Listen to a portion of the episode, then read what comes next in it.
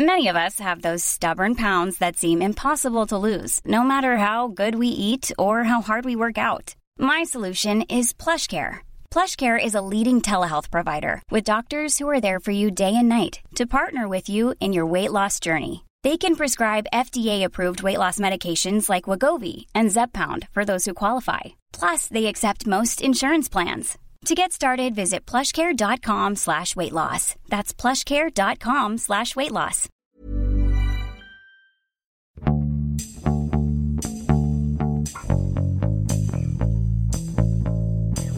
欢迎收听艺术有毒，我是呼呼。我是 Sammy，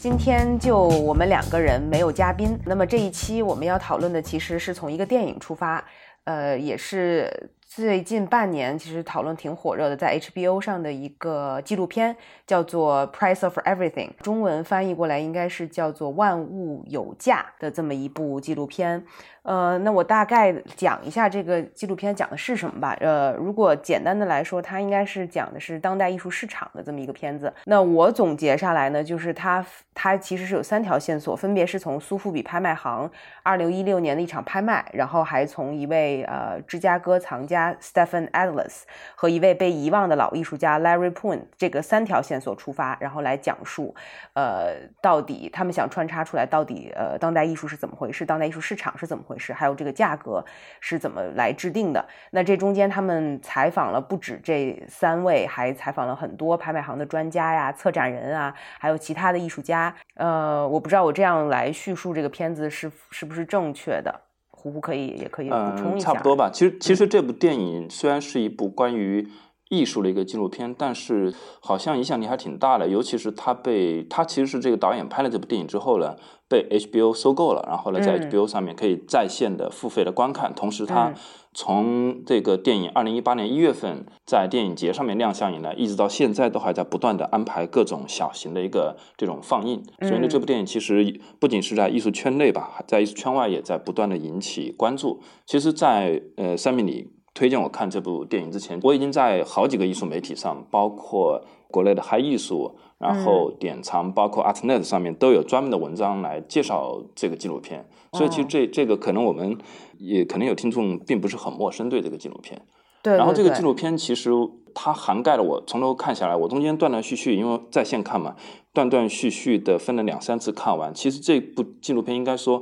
他选择的采访对象应该都说是非常呃呃圈内的这种，尤其是以美国纽约为主的这么一个区域的一一些藏家、一些 dealer 画廊老板，还有一些艺术家，没错，这样的人物。而且其实从一开始说，就是先说这个导演吧。这个导演他的 last name 是康，就是就是那个最有名的路易斯康那个建筑师的儿子。所以其实这个导演他最有名的一部片子是大概零三年，他讲讲的是他父亲的一个纪录片，叫什么 My Architect 还是什么之类的这么一个名字。然后当时那个片子挺轰动的，所以就是让他成名了。所以这一部片子其实当时在没有出来之前，知道是他拍的，就有很多人有对这个片子有很大的期许。然后第二就是这部片子的名字。它不是叫做 Price of Everything 吗？我不知道胡胡你有没有，我也是做 research 的时候才才看到的。因因为其实在这个整个采访里头，他有说到，就是这个我刚才提到的这个芝加哥的这个藏家叫 Stephen 的这个藏家，他里面提到了一个，他说 The price of everything and the value of nothing。然后我本来以为哦，那那这个纪录片是以他说的这句话截取了这么一段，但其实这个话的原文是王尔德。的一部著作里面叫那个温夫人的扇子，里面说到的一句话，而且它里面当时的这个语境说的是，应该说是一种对犬儒的定义，就是他说的是有一种人，他是什么东西他都知道价格，但是没有一样东西他知道价值，所以他截取了这么一个。对，这这个我后来也看到，最开始我也以为是这个厂家说的，嗯，后来我也看到。呃，网上可以查到这句话的一个出处，而且我恰好前阵看过，就就是根据王尔德的这部那个温夫人的扇子，这应该是一个话剧吧，改改编的一个电影啊。当那个电影跟我们今天聊的话题没有关系了。嗯，其实我从我个人的角度呢，我觉得我我个人对纪录片其实有一个看法，就是我觉得纪录片它始终代表的是一个纪录片，呃，纪录片容易给人一种误呃一种误解或者是一个。呃，错觉以为纪录片就是一个非常客观公正，然后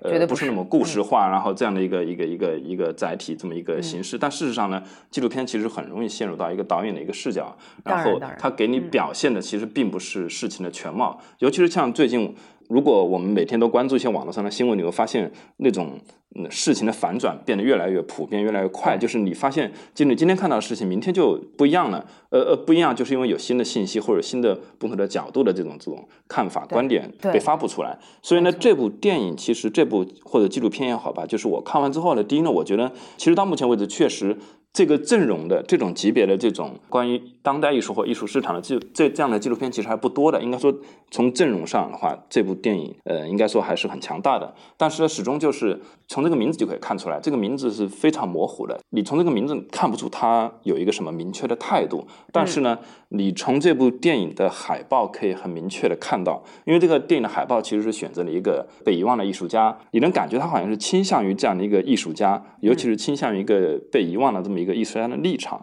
但事实上呢，我看完这部纪录片之后的感觉呢，并没有被这么一个视角说服，呃，反而我觉得。我在这个纪录片里面看到了我以前还比较关注的一些人物比较鲜活的一面，而且其实，哎呀，就是大家都知道，尤其像这种就是讲艺术市场的纪录片，那一定就是导演在用他人的嘴来说出自己想要表达的这种态度，所以这个我觉得就是无可厚非的事情啊，就是他怎么去叙述这个。但是你说的很对，就是他自己有一个很倾向型的，呃，他想要表达的这个点，就比如说这个海报上用这个 Larry Pons 在。雪里面一身穿着一身就是这个布满了油漆、布满了那个颜料的这个这个 apron，然后在雪地上走的这种画面哈，好像是一个嗯，好像要走进工作室，还是走进工作室，还是走出工作室吧？这么一个对对对，这么一个很孤独的一个这么一这么一张照片。导演本人其实是很相信艺术的纯粹，或者是说艺术是可以呃从金钱当中免疫的。他是有这样的倾向性，但是其实这个导演并并没有很，或者是也许是因为他采访的人没有办法给出他想要的那种最犀利的角度和答案，所以其实我反而觉得这个片子不痛不痒。呃，对我总体的感觉也是这样的。但是呃，这里面很多人其实那个，因为你很少看到一些，尤其是这个。艺术行业的那些人，我们天天在艺术，呃，新闻里面看到那些人上这个电影嘛，所以我觉得看下来了还是值得一看的，而且中间有些段落看的还是挺过瘾的。那你比较喜欢哪条线呢？应该我刚才总结了三条线索嘛。苏富比拍卖行的这一个拍卖，它从拍卖前六周开始，一直到拍卖最后那一天。然后还有一条线索是那个芝加哥那个藏家，从他开始在他家里讲述他的收藏故事，一直到最后，他把他的这个大量的四十二件作品，价值大概四个亿美金的藏品，全部捐给了那个芝加哥美术馆。还有那条线索就是一个被遗忘的老艺术家 Larry Pons，从他怎么被遗忘，一直到他最后在纽约做了一个大型的展览，好像很受好评的样子。那这三个线索，你你是对哪一个比较？比较感兴趣呢？呃，其实我觉得除了就是这个 Larry Pons 这么这么一个艺术家这条线以外，其实另外两条线基本上也可以说是一条线。就这个艺术家，其实包括这里面出现的其他的一些艺术家，像乔治康多，像 Jeff Koons，还有一个我记不住名字啊，从从嗯。啊对，从从还有一个从尼黑人的一个女艺术家，从尼日利亚移民到美国的，其实也是一个正在冉冉升起的一个这么一个女性艺术家的这么一个一个成功的艺术家。代表人物。其实这里面除了这个封面上这个。这个 Larry Pons 以外，其他艺术家基本上可以说都是成功的艺术家。然后呢，同时在这里面出现的画廊主也好，拍卖公司的这种高管也好，然后藏家也好，其实他们应该说都是整个艺术市场的怎么说呢？很明显，他们都是受益者。不管他们的观点对于艺术的观点是怎么样，但他们都是艺术市场受益者。而这个电影呢，好像有点有意的。把这个 Larry Pons 摆在一个被遗忘和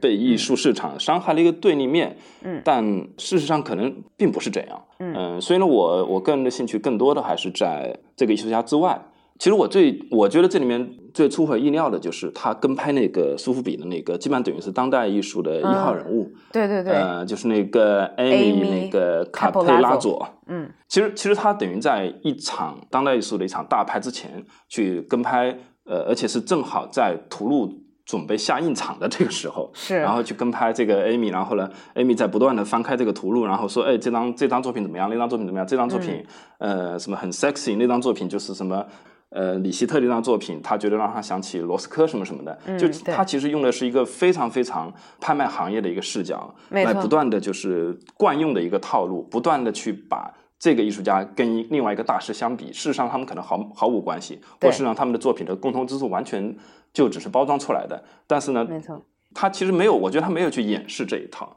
然后他就他让你看到一个非常非常精明和非常非常迎合市场的这么一个人物，然后同时还有那个。那个藏家就是那个捐捐赠了四十二件作品给芝加哥，对，给芝加哥呃美术馆的这么一个藏家，你会看到什么呢？就是一方面，他对艺术其实是应该说，他对于他收藏的艺术和艺术品和艺术家其实是如数家珍的。一方面呢，同时他对每一件作品什么价格买的。然后现在是多少钱？然后他比如说他收藏的 Jeff Koons，另外的几个版书分别在谁谁谁手里，他也是如数家珍。没错，他可以完全就是问他当时你当时买多少钱，他现在值多少钱，他完全都说得出来。对对对，其实我看到这些。这些人物出现的时候呢，给我的感觉就是，其实基本上就印证了我对这些人，基本上我觉得他们这样的这种表现，其实就就很正常。但是我觉得不太正常的，就是说一个艺术家，呃，尤其是他作为封面的这个艺术家呢，就是在他在六七十年代曾经非常非常有名，或者曾经在当时基本上是代表性的一个艺术家，而且画也卖的非常贵。然后后来他选择了放弃他，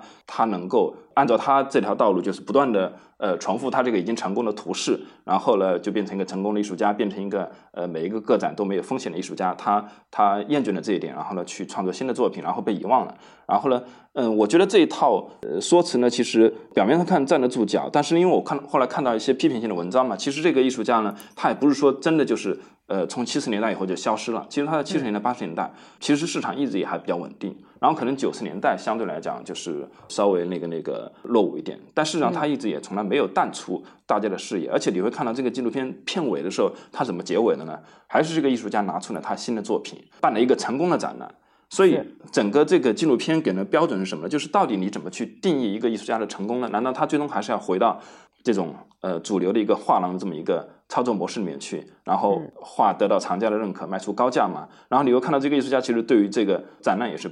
不拒绝的，嗯，我对于这点其实是是有点怀疑的。我是觉得我的总的观点是这样，就是呃，一部电影是没有办法去把当代艺术市场或当代艺术圈子去说清楚的，因为它根本就是一个说不清楚的东西。你不同的人在不同的角度对这个行业的看法其实是完全不一样的，你也没有必要去给出一个结论或者是笼统的观点。所以呢，这部纪录片呢，其实我我认为就是说，大家去通过这部纪录片去看到对自己有启发性的东西就够了。是，而且其实里面有很多我觉得金句的地方，就是比如说这个 Amy Capolazzo，他就会说，呃，因为他们不是卖那个李希特的作品嘛，然后他们不是中间还有一段去采访了李希特，就是在李希特的一个开幕当中嘛，然后李希特不是还说 It's not good，然后那种德国口音 It's not good，It's value is the same，对对，value of a house，但是你就会觉得。这这说这话有点假，你知道吗？就是因为就你就他不能说这个话，为什么呢？因为他曾经呃，虽然现在不是了，现在霍肯尼是最贵的在世艺术家嘛。他曾经在杰夫昆之前吧，他因为他的画基本上能卖到两三千万美金嘛，他基本上就代表了最贵的在世艺术家。没错，而且他的那个抽象画其实是作品量也很大的。那么呢，然后他一直表现出一个为什么我的画应该卖这么贵？我的画。为什么值这么多钱？等等，这么一个态度。但其实他完全，我不信像他这么有名的艺术家，难道他真的觉得这个不值这个价？他难道不能控制他的价格吗？就说哦，他如果直直接跟 Mary Goodman 说，我就让他，我不要两千万，我只要两百万。或者是怎么样的，他难道不能控制吗？我觉得他说这个话是有一点，并不是让人会觉得那么可信。第一啊，然后第二就是他不是说啊，那你觉得你的作品应该在哪儿比较好？他觉得说他他跟他的老婆都说在 museum，他们都想他的作品进 museum 啊，因为能比较比较民主，然后能被大家都看到，在在美术馆里觉得每个人都是呃平等的。哎，我就觉得这不是 BS 吗？对吧？然后而且这个话在这个导演其实事情没那么简单的，因为因为那个就。是那个艾米，那个苏富比的这个艾米卡佩拉佐，他就听到这句话，马上就嗤之以笑嘛，因为他美术馆就是艺术品的坟墓，他是这么回应的嘛，因为美术馆可能就是收藏了几不只是几千件了，可能几万件甚至几十万件作品，那么什么时候轮轮得到你这件作品展出？但如果在私人的手里吧，他可能会对这件作品会更加认真的对待。那么呃，所以每个人另外出现看的角度是不一样的。因为呃，你看这个时候他们是这么说的嘛？那 Amy 是这么说的嘛？他觉得在美术馆是坟墓。当然，他们不是中间还去采访了 Jerry Sauce 吗？就是这美国最有名的这个艺术评论人。然后 Jerry Sauce 就说，他每次看一次拍卖，他就会说这是 Goodbye to 这个艺术作品，呃，就是我我此生再也见不到这个艺术作品了，因为他被拍卖以后，他就可能去某个人的家里，然后我这一辈子也不会见到他了。那作为艺术评论人，他是这么认为的，他认为进入藏家的家，或者是进入某些藏家的 storage，这个才是永不见天日的一种代表。所以我觉得不同的人在不同的在这个市场的不同的这个角度，他去看这个事情也是完全不一样的。呃，我觉得其实他是有资格说这样的话的，因为。呃，这个这个 Jerry 这个评论家，其实他应该说现在也是一个呃批评界的一个网红嘛，在在纽约。没错。然后我记得他有一次好像晒过他自己的银行卡，还是晒过什么吧？就他好像一直处在一个卡里面，经常就只剩那么就是几百或者一两千美金的这么一个状态。就作为评论家的话，他应该处在一个。赤贫的状态的，所以他完全有有这么一个资格和理由去评价这个艺术市场的各种不公正啊，或者等等，因为他自己就就是在这个在这么一个市场里面，就是他不是一个获益者嘛，所以呢，他是有资格说这句话的。而且他在这里面，我觉得虽然他出现的时间很短，但是呃，有一句话说的还挺好的，甚至就是替导演总结了他想表达的一个意思，就是说他举了那个波洛克为例子嘛，就是波洛克的那个最有代表性的那个，就是把颜料滴在画布上的这个系列。其实他只创作了四年吧，然后他就想改变嘛，但是很可惜，就是马上就遇到那个好像自杀还是车祸等等就过世了。然后呢，他说就是作为一个艺术家，其实你遇到的永远一个最大的问题是，就是说你成功之后，就你你发明了火，但是你有没有勇气重新回到地狱，你重新再去走一遍再艰难的道路？这句话其实总结了导演想表达的一个。一个这样的一个意思，因为这个导演他父亲是一个建筑师嘛，那他他好像在之前那部纪录片里我没有看过，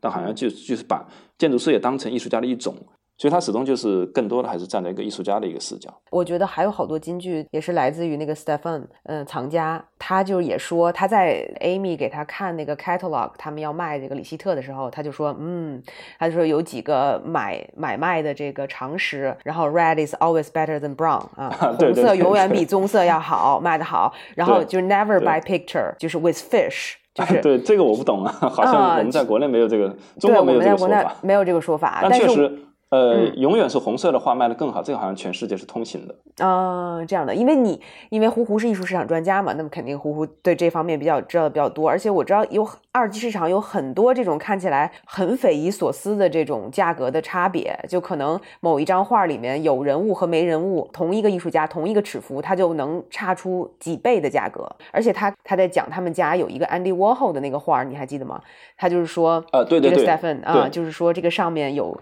特别朱。其实就是这个画上面，它有一些痕迹，有一些纹路，有些皱褶，像颜料一样在流动的这么一。对对对，然后呢，这种就好的。他说这就是好的，他那个骷髅是冲向一个方向，这个方向很像一个 baby face，然后这个也是好的，这也是值钱的。然后他就说这是 very important，这个导演就问他 important to who，然后他就说 to value，你知道吗？to the market，反正就是觉得这个这个藏家呃还还挺真诚。其实其实我还 注意到一个细节，他。他其实非常真诚，因为事实上艺术市场就这么运行的，它就是通过把一些东西简化成一些标准，然后你才可以确定它的价值呃或者是价格。就像比如那个那个呃最贵的那个黑人的艺术家巴斯奎特，其实市场对他就有一个评断的标准，就是什么呢？就是呃第一画面中有骷髅的就是好的，第二画面中有那个有皇冠就是好的。那如果你两者都有，那就是一流的作品。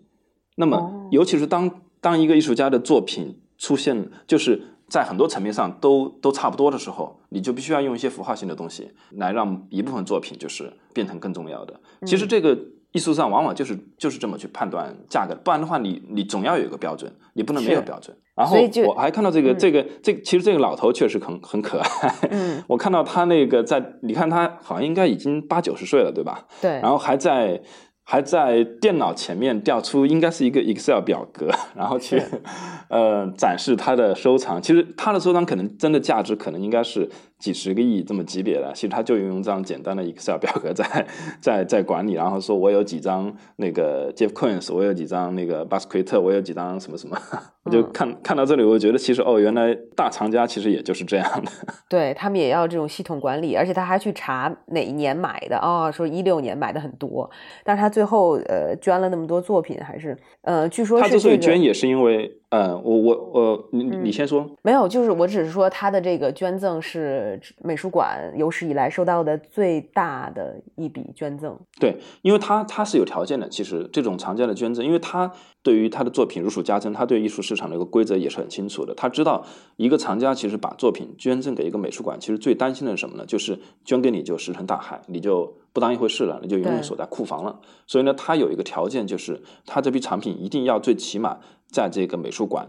展出，大概应该要展到二零六六年还是二零多少年？总之就是说有一个很长的一个期限。这里面其实还有一个我我比较关注的人物啊，就是西蒙德普里。嗯，他呢属于拍卖行的一个呃老前辈，现在基本上就是一个退休的状态。那他曾经呢就是最有名的一个职业生涯是参与就是拯或者说拯救了菲利普斯，现在叫富艺斯这么一个拍卖公司。然后呢后来这个公司又卖给了俄罗斯的一个奢侈品集团水星集团。那么在更早之前呢，他在苏富比。当拍卖师，他在这里面也其实也有都很简单。其实这里面有几有有几个说的话，其实都很简单。对他就是说，呃，艺术品只有贵才能被珍视。他在这个纪录片里应该是开头说的吧？其实很简单的一个道理。然后他为什么会有这么一个一这么一个心得呢？其实是因为我在他的一本自传里面，就是看到他曾经叙述他最早是怎么进入苏富比拍卖行的。他出生在巴塞尔，他是瑞士人。他很年轻的时候也。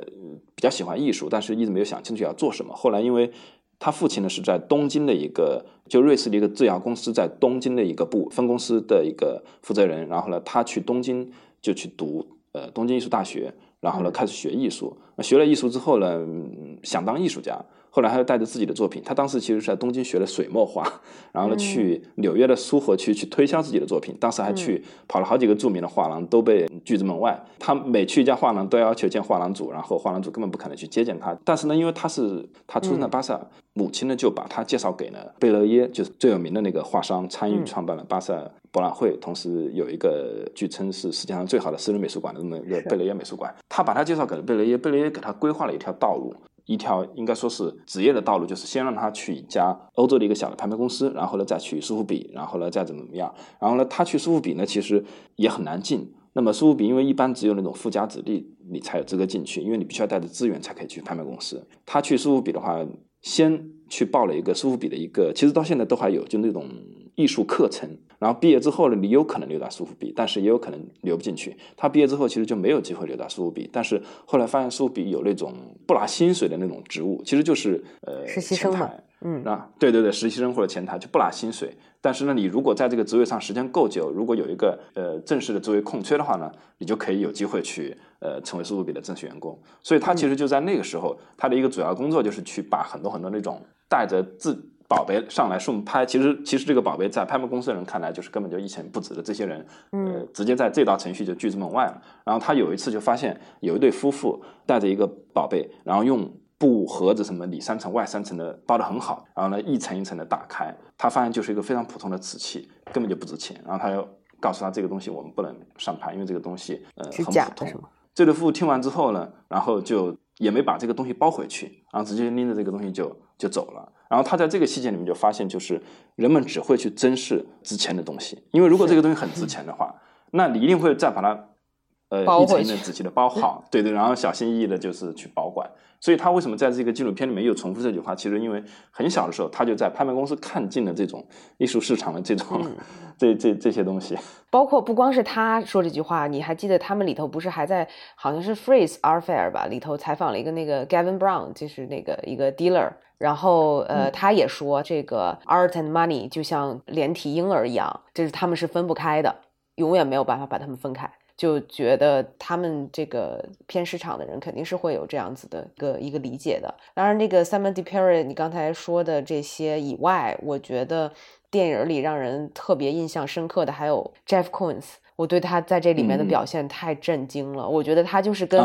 他的人设，还有就是我对他所有的幻想是一模一样的，就是说话 nonsense，就是不知道他讲什么。就他讲的一切，你都觉得他说的每一个字单词，你都能明白什么意思，但组合在一起就觉得你在说什么，就是那些让人听不懂的艺术语言。然后在采访他的时候，不好，正好是做那个 gazing ball，就是那个在名画当中放了一个圆球，然后这个圆球可以反射到这个房间里的所有事情这么一个东西。然后他请了一百多个助手去帮他画嘛。然后而且我在这里部电影里面才知道那个画是怎么画出来的。对，还真的是用一种非常原始的办法，然后对，但是你就感觉还挺精密的，就是还挺准确的。然后每一个这个颜色都完全的要还原它原画的这个细节和颜色，所以还挺厉，就这这方面做的确实是一个大工厂能做出来的事情。而且其实这个时候我我觉得我就要引到另外一本书，就之前我一直推荐也想要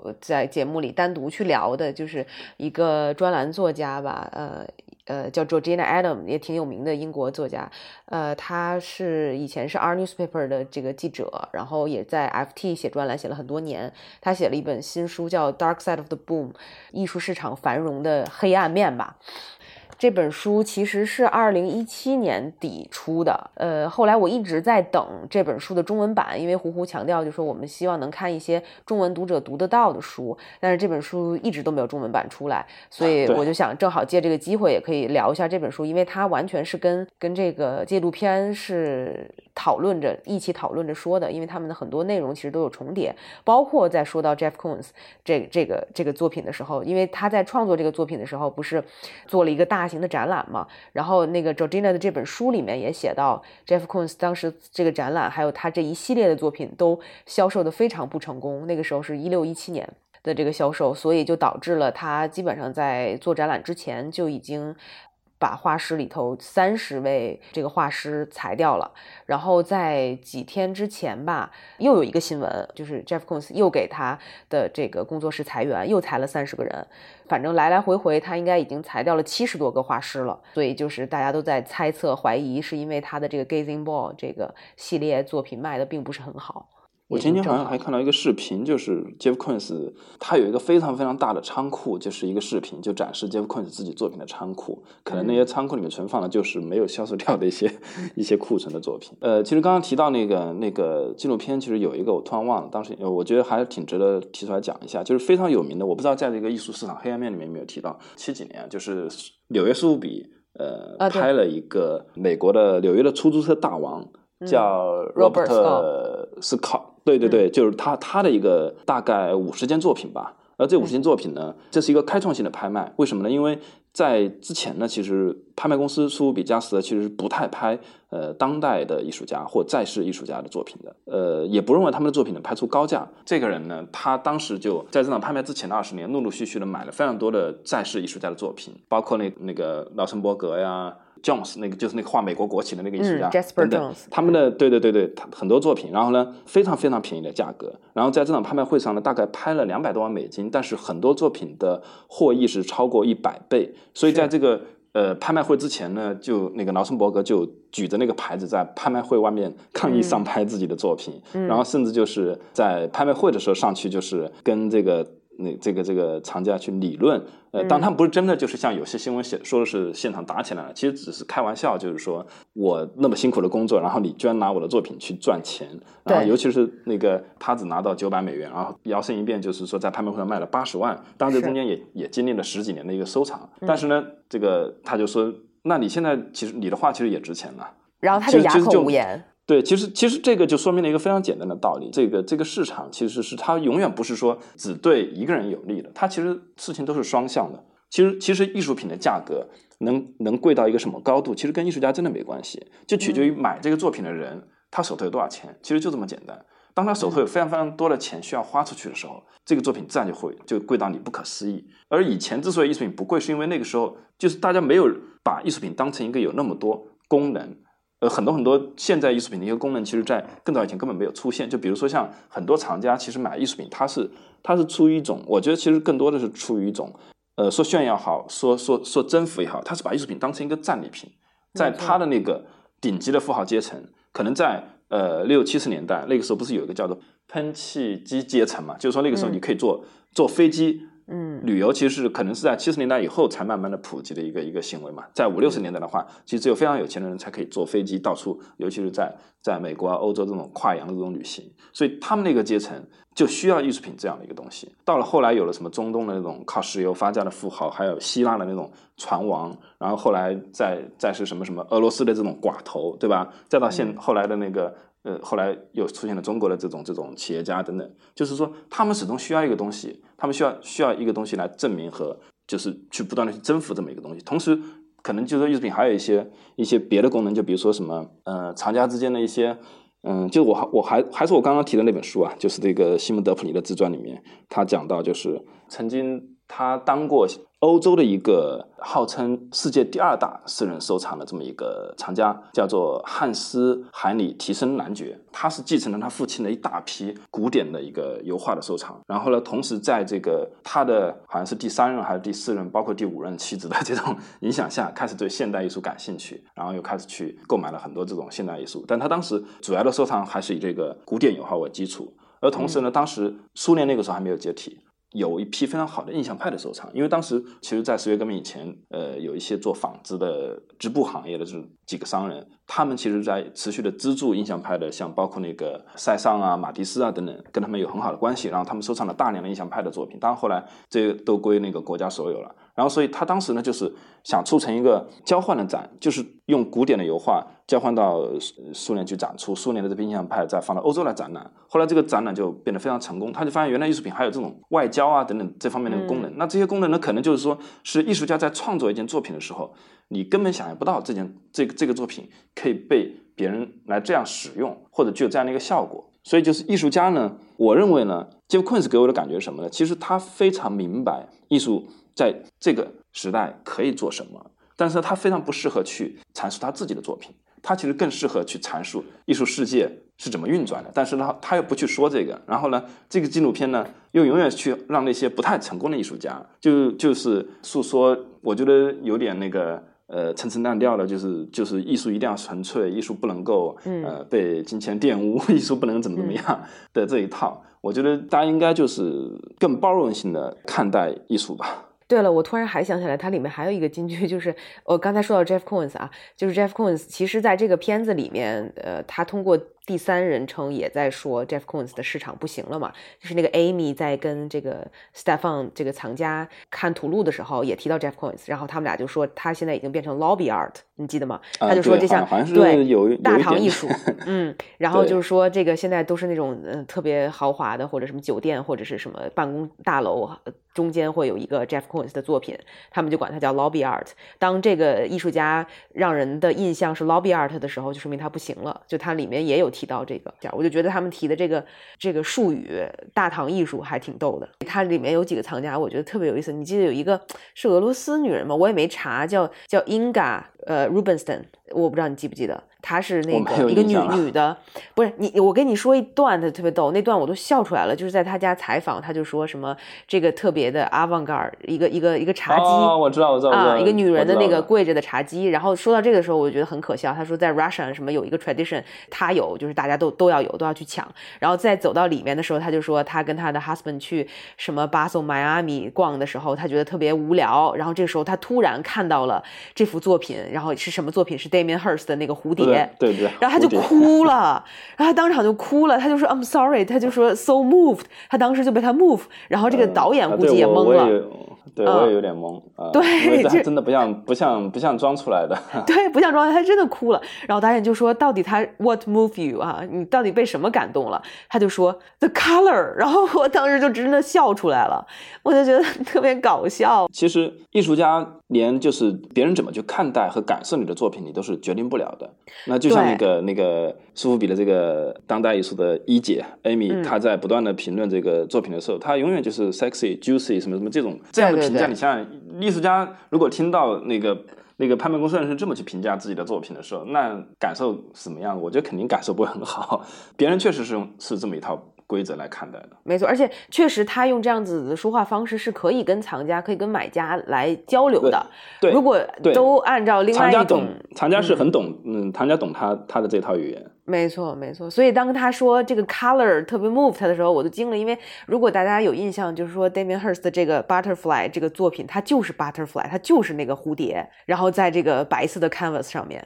它没有任何的，就是说从视觉上来说，你不认，你不会觉得。他有什么特别？但是他会觉得说啊，这些蝴蝶的颜色太美了，这就让我感动。我当时就就笑了。这部纪录片里面好像是缺少一个，就是跟那儿那个对应的这么一个藏家，就是什么样的藏家？就是我，我只关注，我只关心我喜不喜欢这件作品，而不我我而我毫不关心这件作品的价格。对，他缺少这么一个人。现实生活中有没有这样的人呢？我也我也我也怀疑。其实我我认为导演，包括其实很多人谈起艺术市场的时候，往往其实都似乎就是说想导向这么一个结论，就是说好像艺术市场的变得越来越功利，或者是对于成功的标准就是越来越单一，就是你的画越贵，然后你就越成功；你的画不贵，你就 out 了等等。就就就他似乎是想。表达这么一个观点，我其实始终觉得，就是说这这个不能够这么单一的去看待一个问题。我认为就是呃，纪录片里面缺少这样的一个藏家的角色一样，就是无论是藏家也好，还是艺术家也好，确实现在现在这个事实是不可否认的，就是你在无论是你在创作还是你在收藏的时候，这个事情并没有结束，而是它它其实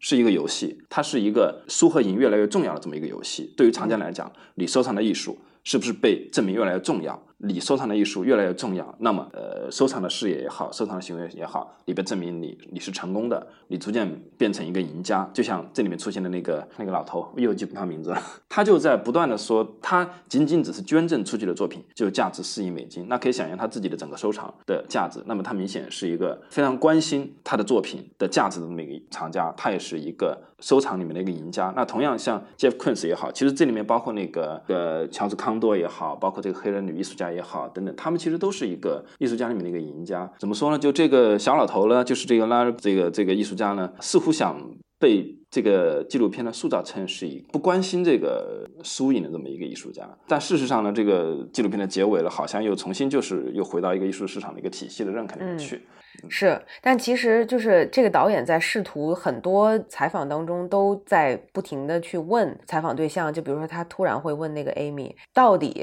就他他当时在翻，就说李希特哪张好，哪张哪张贵，哪张不贵的时候，他就说 What is good art？就是到底是谁来决定 What is good art？然后这个 Amy 回答就是说，在一些人的共识达成共识的时候。这个作品是好是不好，那就是了。那什么人呢？他就说了是策展人，包括策展人啊，包括呃在市场运作的人啊，等等等等。如果大家对这个作品都有它是好的共识，那他们就是好的。那所以其实他就回到了一个呃，其实大家在这个艺术世界里面都是一个共谋的角色，就是没有任何人是可以完全把自己撇清，说我跟这个市场是没有关系的。包括他在后来在那个 freeze 的时候，他也问他说是到底是谁决呃谁决定李希特的作品可以这么贵，而 Larry Poins 的作品就是就是价格就会很低。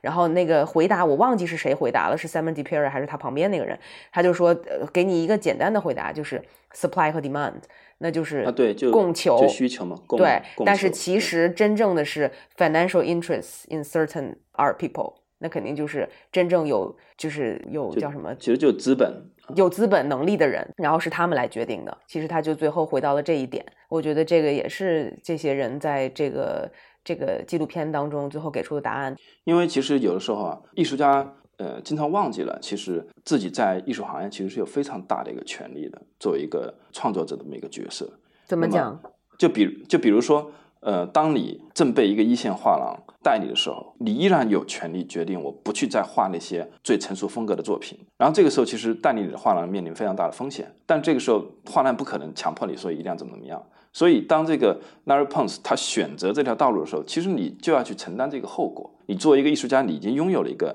表达的自由，然后获得了大家对你的一个认可。其实对于艺术行业而言，艺术家已经获得了很多这方面的优势了。媒体也好，或者像纪录片也好，总是把画廊主啊、藏家啊等等，就是说描绘成一个围着艺术家，然后就靠艺术家获利的人。但事实上，艺术家有的时候也很容易让这些人受到伤害。那就比如说，艺术家，我不知道你有没有经历过，啊，就他可以很不负责任的说这张画不是他画的，但事实上是他画的，对吧？那这就是他的一个权利。他不知道，他就这么轻飘飘的一句话，对对别人可能造成多大的一个影响。那么你嗯，你说的这个 case 在那个 Georgina 那个 Dark Side of the Boom 里头花了很大的篇幅在说这些事情，就是这个艺术家是可以 随时随地的对，就说这个东西不是我画的，嗯。所以其实艺术家有的时候他意识不到，怎么说呢？就是其实你去看那个每年很多媒体排的那个什么什么 Art Power 什么什么 Top 一百、两百这样的榜单上。永远其实数量最多的依然还是艺术家，就是可能他不是排在数一数二的，但艺术家的这个实际的权利或者影响力也好，他始终还是整个艺术行业里面占半壁江山甚至更大的一部分。就是不要把艺术家就总是描绘成是一个就是说很容易受到伤害，呃，把这个行业描描绘成一个黑暗的等等。我我觉得。嗯，没有必要去先入为主的去去这样去看待艺术行业，它是一个多面的一个东西。我觉得我我其实本来这次还想聊很多跟胡胡，但是呃，就是那个关于那个 Dark Side of the Boom，因为呃，我觉得这本书应该算是你的很多 specialty，他确实揭露了很多黑幕。然后呢，这本书呢，这个记者呢也是非常厉害的，就是是一个就 connecting the dots 的人，就是他的所有的里面接的这些事件。或者丑闻，呃，都是有迹可循的，都是曾经有过媒体报道，或者是有过这个法院的这个传传票的这种公开信息的。所以呢，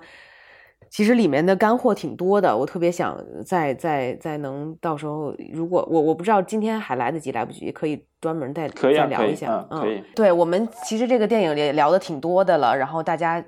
应该听了这个。播客能把这个纪录片的百分之九十都已经了解了，所以如果有兴趣的话，可以看一看。我觉得这个片子还是值得一看的，只是现在稍微有一点难难找到，对吧？在网上，呃，这个是在 HBO 上，HBO 官网就可以直接找到，但因为它是付费的一个节目，就需要注册账号，然后去专门去观看。然后我在那个网站上看到，好像到目前为止已经有的一个四十多万次的一个一个播放量了。所以应该说还是呃挺值得看的一个一个纪录片，尤其是对艺术市场，我觉得。而且其实这个片子，我觉得是就是无论是在圈里人、圈外人对这个呃艺术市场好奇的人，都会有一些收获的这么一个片子吧。我呢后来是在 iTunes 上，而且还得是英国店上才可以买到呃观看。然后，如果是在中国店或者什么香港店、美国店，好像都没有办法买这个片子观看，所以大家还是需要去找一找。如果我们有什么任何资源，也到时候 link 到我们的那个 show notes 里面。好，那我觉得今天就差不多了，拜拜。好的，好，好，再见。感谢收听《艺术有毒》播客，这是由两位艺术从业人员主持的艺术读书的跑题节目。我们的节目可以在 Artist Poison 官方网站、苹果播客。喜马拉雅电台、网易云音乐以及荔枝电台上收听，您只需要搜索“艺术有毒”，读书的“读”就可以找到我们。